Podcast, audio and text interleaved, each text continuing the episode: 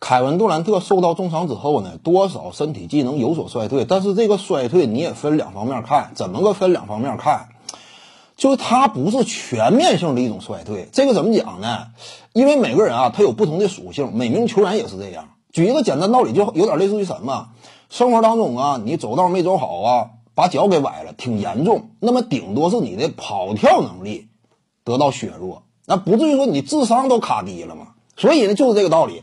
我遭遇了伤病，我只是某一方面能力、某一种属性往下掉了，另一方面能力呢？如果说原本就跟这个脚踝无关的，你说能往下掉吗？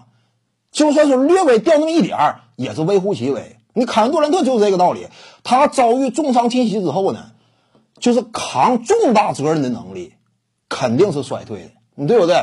肩负重担，一支球队争冠级别的希望。放眼西部啊，整个格局呢，竞争十分激烈。莱昂纳德、保罗·乔治啊，呃，历史第二人热布朗·詹姆斯，再加上当下的第一大前锋努梅格·安东尼·戴维斯，竞争太过激烈，扛着这种重担，背负这样一种重大责任前行，有点力不从心，这是一定的，对不对？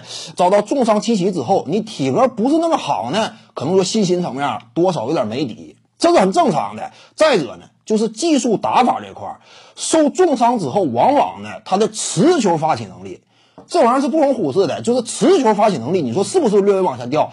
一定略微往下掉。你别说这凯文杜兰特、斯蒂芬库里啊、勒布朗詹姆斯、科比布兰特，甚至就迈克尔乔丹，遭到重伤之后的话，你的持球发起能力一定是往下掉的，这是百分之百的。但是呢，被动技能未见得掉。你比如说这个凯文杜兰特就是这样。他其实原本就是一个主动被动技能两者之间非常均衡，甚至被动技能能够让他达到或者触碰到的历史高度要强于主动技能。这话一点不夸张。主动技能这块儿，哎，扛着一支球队老大的重任，那很多比例呢，就是我得持球发起，对不对？持球率领球队啊，梳理整个球队的进攻体系。起码我在进攻战术端，我就算说不是助攻数最多的，我也要起到球队当中最重要的进攻意义。对不对？呃，凯文杜兰特进攻端啊，很多机会的源头源自于我，但是呢，受伤之后这种主动发起能力略微调低，这是一定的。但是呢，杜兰特他的被动能力不至于掉，而他的被动能力呢，其实对于，呃，他加盟一支球队多巨头格局之下是最具意义的。就是杜兰特其实加盟球队之后，他的最具意义一面在于他的被动属性。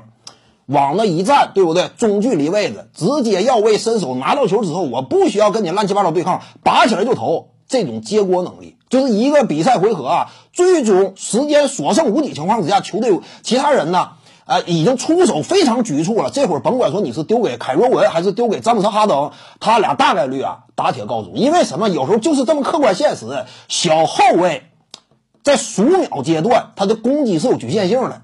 因为你毕竟个在那摆着呢，你不可能拔起来就投嘛，你得通过运球创造空间的。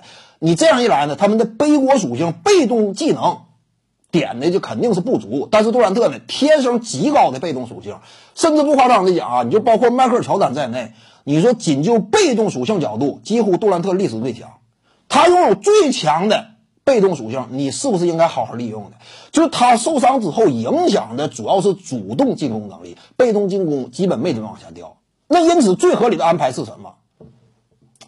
既然说他受伤之后受到最主要制约的是他的持球打法，那我干脆我就更多发展你的被动能力，这是不是一种合理安排？而且还有利于杜兰特保持健康，就这么简单，你对不对？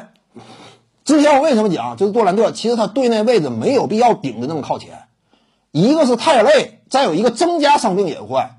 与此同时呢，更重要一点，那就不是在当下的身体状态阶段最大化杜兰特的有用价值了，对不对？那你就是属于什么？呃，这不叫这个取长补短了，你就是完全把自己呃长处和短处相颠倒这么使用，那肯定是不理智的。徐静宇的八堂表达课在喜马拉雅平台已经同步上线了，在专辑页面下您就可以找到它了。